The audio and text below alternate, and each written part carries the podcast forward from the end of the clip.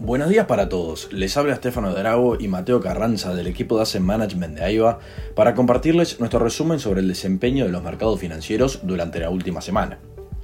Con unas pocas semanas restantes hasta el final del 2023, los mercados siguen en camino para un cierre fuerte. Las acciones rondan cerca de sus máximos del año y los bonos están recuperándose después de un difícil periodo de tres años. A medida que llegamos a 2024, los inversores confían en que un exitoso cambio de la Reserva Federal desde una política restrictiva hacia una postura más neutral sustentará y construirá sobre las ganancias de este año.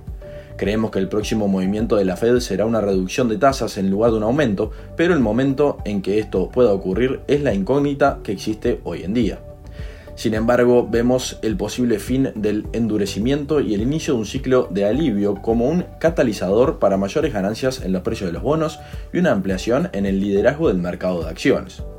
La atención en la última semana estuvo centrada en el mercado de trabajo, con los datos publicados proporcionando conclusiones mixtas, pero sin revertir la tendencia de enfriamiento que ha surgido, lo cual es probablemente bien recibido por la Fed. El sólido mercado laboral ha brindado a los consumidores la confianza para gastar a pesar de la alta inflación y el aumento de los costos de endeudamiento. El Nasdaq, empujado por las grandes tecnológicas, lideró el crecimiento de los principales índices estadounidenses la semana pasada, cerrando la semana un 0,7% arriba, seguido por el S&P 500 que creció un 0,2%, mientras que el Dow Jones se mantuvo constante. Al comienzo de la semana, los mercados estuvieron enfocados en la publicación del informe Scholz, que indicó una disminución en octubre de las ofertas de empleo en los Estados Unidos. Esto sugirió una posible disminución en la demanda laboral, respaldando la idea de que la Reserva Federal podría comenzar a alejarse de su prolongada campaña de incremento de tasas de interés. El jueves, los datos de empleo revelaron que el número de estadounidenses que presentaron solicitudes de subsidio por desempleo por primera vez fue de 220.000, un ligero aumento desde las cifras publicadas la semana anterior y ligeramente por debajo de las expectativas de los economistas. Estos últimos indicadores se suman a una serie de datos que apuntan a un mercado laboral cada vez más débil. Por último, el informe de Departamento de Trabajo publicado el último día de la semana mostró que las nóminas no agrícolas aumentaron en 199.000 en noviembre, superando la estimación de los analistas de 180.000 esta cifra no estuvo alineada con los datos que habían sido publicados a lo largo de la semana, ya que mostró una resistencia del mercado laboral frente a la política monetaria restrictiva de la Fed, cuyo enfoque principal es desacelerar la demanda para aliviar la presión sobre los precios. Por otro lado, datos de la Universidad de Michigan mostraron que el sentimiento del consumidor en Estados Unidos mejoró mucho más de lo esperado en diciembre, revirtiendo cuatro meses consecutivos de declives, ya que las personas están percibiendo una disminución de las presiones inflacionarias. Por el lado de Europa, el stock 600 creció un 0.1% en la semana, luego de que crecieran las expectativas de que un recorte de tasas por parte del Banco Central Europeo podría estar a la vuelta de la esquina. Los analistas comentan que las acciones europeas están alcanzando a sus pares estadounidenses, por ejemplo, con el índice alemán DAX creciendo un 20% en lo que va del año, alcanzando máximos históricos. Los mercados de Japón perdieron terreno durante la semana, con el Nick cayendo un 2%, luego de que comentarios de funcionarios del banco de este país avivaron especulaciones de que el Banco Central podría abandonar su política de tasas de interés negativas antes de lo anticipado. Las acciones enfrentaron una mayor presión cuando los datos mostraron que la economía de Japón se contrajo más de lo inicialmente estimado en el tercer trimestre del año.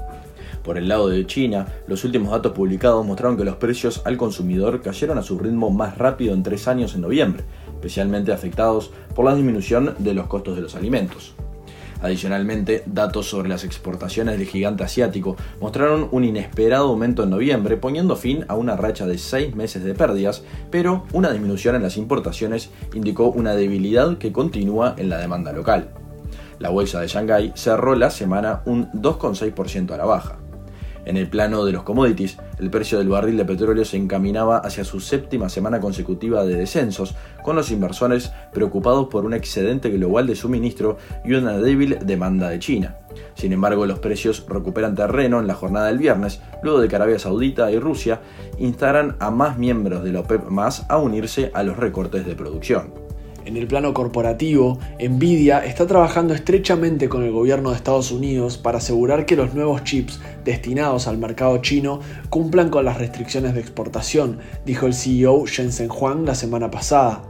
El diseñador de chips de inteligencia artificial con sede en California ha tenido más del 90% de participación en el mercado de chips de inteligencia artificial de 7 mil millones de dólares en China, pero analistas han señalado que las nuevas restricciones estadounidenses a las exportaciones de chips probablemente crearán oportunidades para que los competidores chinos ganen terreno.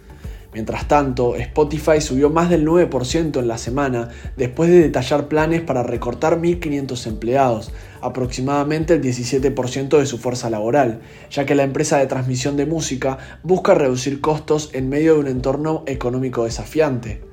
Por otro lado, el jueves, Alphabet subió más del 5%, un día después de que la empresa presentara su último modelo de inteligencia artificial, Gemini.